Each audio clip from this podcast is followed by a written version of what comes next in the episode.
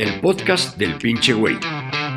Prem Dayal, con su estilo irreverente, nos comparte 30 años de experiencia en el desarrollo de la conciencia y nos inspira a encontrar una mejor y más gozosa comprensión de la vida.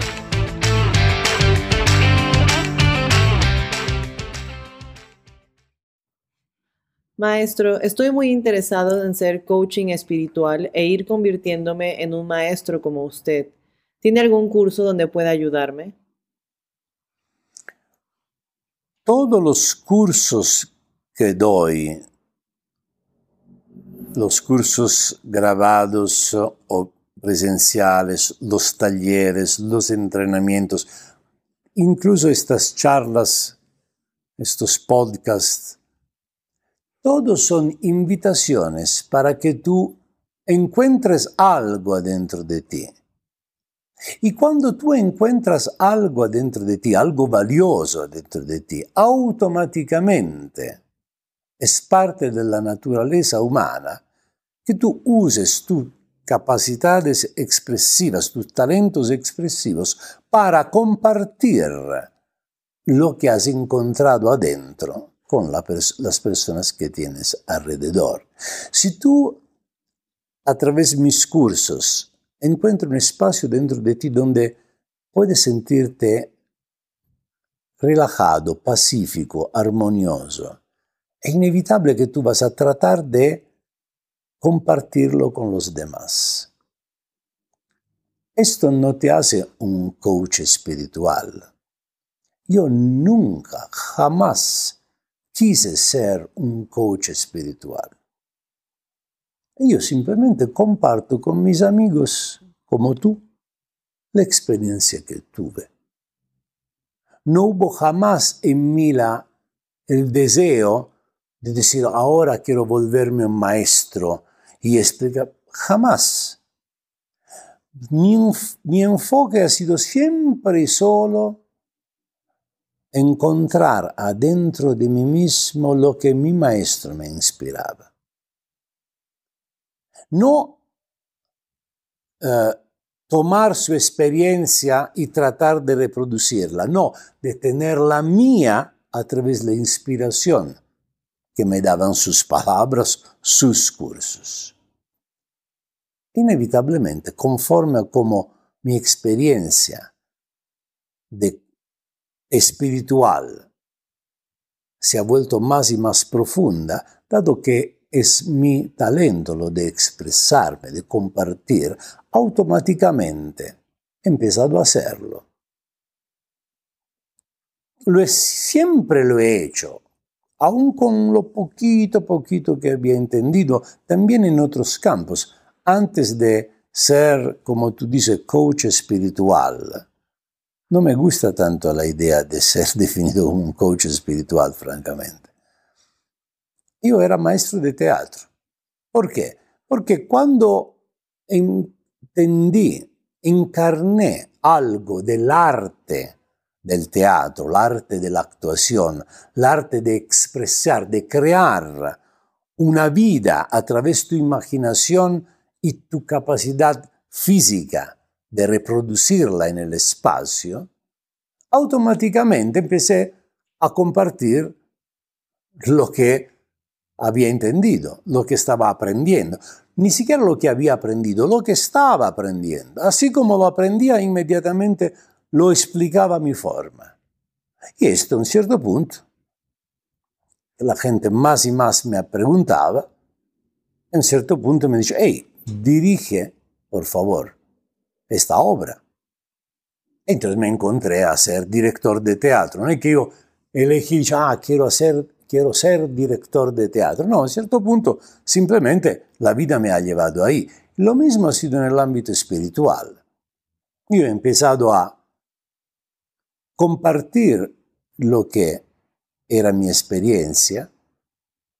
Estaba en y me dijeron, hey, Pienso que tú eres bueno a dar sesiones. Empecé a dar sesiones, a estructurar un poquito lo que hacía en la cafetería. Y después en Europa me dijeron, hey, te organizo un curso, aquí la gente quiere escuchar lo que tú dices. Entonces Claro, tenía que vivir.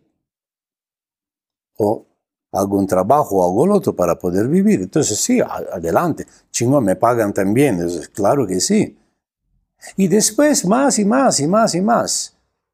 Encontré a alguien que dice, hey, es bueno que tú tengas un centro donde poder hacer tus actividades. Bien. Y entonces, ser coach espiritual ha sido el resultado de un anhelo de mi corazón de compartir lo que encontraba a lo largo de mi camino. No ha sido un deseo de mi ego, ya esto es el trabajo que me gustaría hacer el coach espiritual, el director de teatro. No. Coach espiritual no es un trabajo, es un servicio. Director de teatro no es un trabajo, es un servicio. Tú pones al servicio de los demás algo que por cualquier razón conoces. Esto es por lo tanto, en tu pregunta hay algo bueno y algo por estar un poco atento. Lo bueno es que quieres compartir, te gusta ayudar a los demás. Esto es muy natural, pero te gusta ayudar a los demás ya da una posición de privilegio. Antes de llegar ahí ya estás pensando en la posición de privilegio, porque estar sentado aquí es un privilegio. Y yo agradezco, me siento honrado que la vida me ha elegido para estar sentado aquí a hablarte. Pero no es que diga, ah, yo quiero hacer esto. Quiero que la gente me pregunte y yo le voy a contestar. No, jamás. Entonces, cuidado, porque esto puede ser un obstáculo en tu camino. En el sentido que tú en lugar de nutrir tu deseo de hacer un servicio para los demás, corres el riesgo de usar a los demás para hacer un servicio a tu ego, a tu vanidad.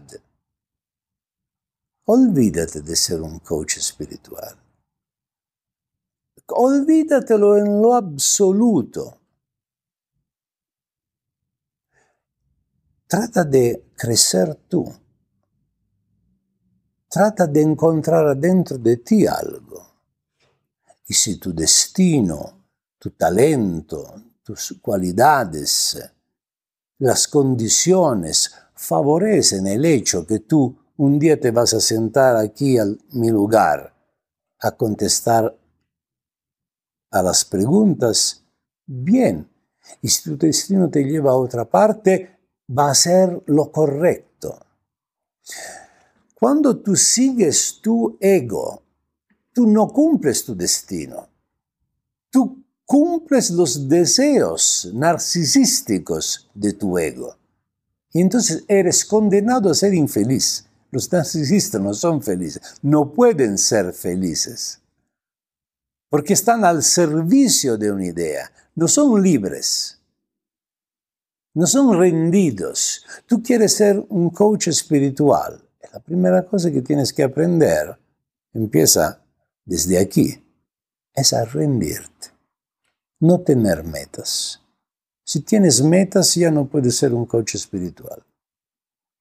Tiene que ser rendido, lo que la vida te da. Claro, Estás atento porque la vida te da invitaciones, tiene que seguir.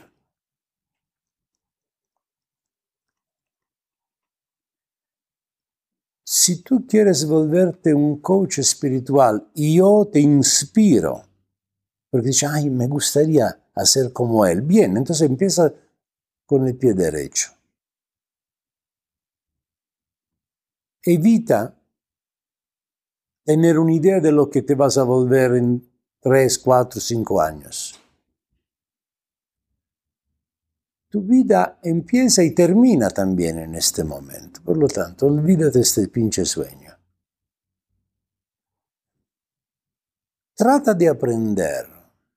Ven a mis cursos.